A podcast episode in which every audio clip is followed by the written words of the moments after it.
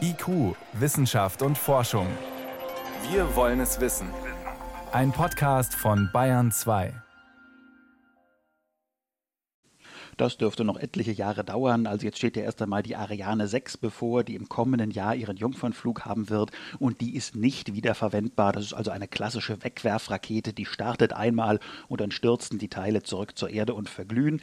Wiederverwendbarkeit per se ist ja kein Selbstzweck, sie muss sich wirtschaftlich lohnen und bei den eben wenigen Flügen, die die Ariane macht, da lohnt sich Wiederverwendbarkeit gar nicht, weil man dann ja irgendwann nur noch vielleicht zwei neue Raketen im Jahr bräuchte. Die herzustellen wäre dann viel, viel teurer. Also bei der Ariane ist im Moment die Wiederverwendbarkeit wirtschaftlich gar keine Option. Wenn man es mal vergleicht, also bei uns, äh, wie gesagt, wird geforscht, nachgedacht. Äh, am Wochenende, wenn wir zurückschauen, äh, stellt sich der Chef Elon Musk einer privaten Raumfahrtfirma vor ein glänzendes Monster aus Stahl hin und sagt, dieses Ding heißt Starship und damit können wir bald bis zu 100 Leute und entsprechend natürlich Fracht ins All bringen. Denken wir in Deutschland zu behäbig? Wir denken sehr konkret, wir denken sicherlich sehr traditionell in manchem, aber man darf sich jetzt auch nicht ins Boxhorn jagen lassen.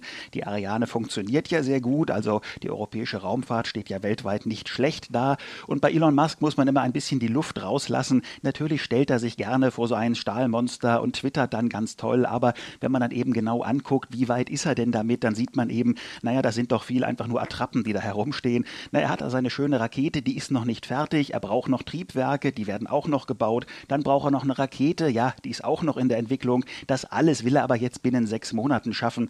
Naja, wir wissen, er hat sehr viel schon auch früher angekündigt, was er alles erreichen wollte. Seine Zeitpläne sind meist so belastbar wie die vom Berliner Flughafen. Auch dieses Starship wird bestimmt nicht nächstes Jahr schon mit 100 Menschen starten. Gut, dann geben wir ihm eben noch mehr Zeit als sechs Monate oder ein Jahr. Denken wir weiter, wie realistisch sind denn die Pläne für so ein Riesentransportsystem wie das Starship? Die bemannte Raumfahrt wird bald 60 Jahre alt und in diesen 60 Jahren sind noch nicht einmal 1500 Menschen ins All geflogen. Also das wäre wirklich eine Revolution, wenn er auf einmal 100 Menschen nach oben bringen kann. Ich frage mich, wer da wirklich einsteigen soll und was die dann am Mond oder womöglich auf dem Mars sollen.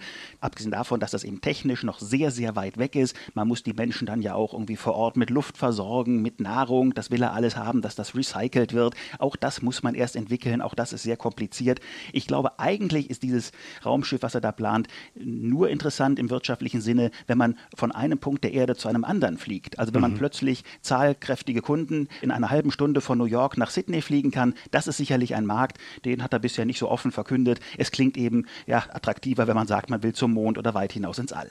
Lass uns nochmal auf die großen Raumfahrtagenturen schauen. Sind denn die Europäer, die ESA, auch die Amerikaner mit der NASA zu schwerfällig, zu wenig innovativ, wenn man es mal vergleicht mit den privaten Firmen?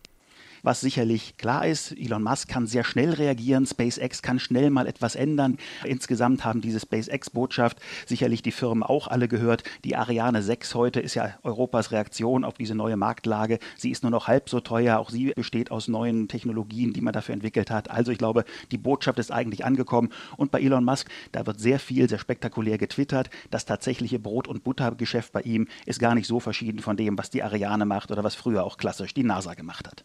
Trotzdem nochmal dein Ausblick, Dirk. Wann werden die Europäer nicht mehr nur nachdenken und forschen an wiederverwendbaren Raketen nach der Ariane 6, sondern wirklich mal mit einer solchen starten? Das werden die Europäer dann machen, wenn es sich lohnt. Und wenn die Ariane nur zehn Flüge im Jahr hat und sollte sie diese zehn Flüge auch nur in zehn Jahren machen, dann wird auch dann die Ariane nicht wiederverwendbar sein, weil es absurd wäre. Das wäre eine Verschwendung von Steuergeld. Also Wiederverwendbarkeit muss sich lohnen. Wenn plötzlich der Markt anspringt und es werden auf einmal 100 Ariane-Flüge im Jahr gebraucht, dann ist klar, dann geht das nur über eine wiederverwendbare Rakete. Das ist aber im Moment nicht in Sicht. Also das sind ganz andere Voraussetzungen, die die Europäer da haben im, im, Vergleich zu den Amerikanern und zu manchen privaten Firmen. Das waren Einschätzungen von meinem Kollegen, dem Raumfahrtexperten Dirk Lorenzen. Ich danke dir für das Gespräch.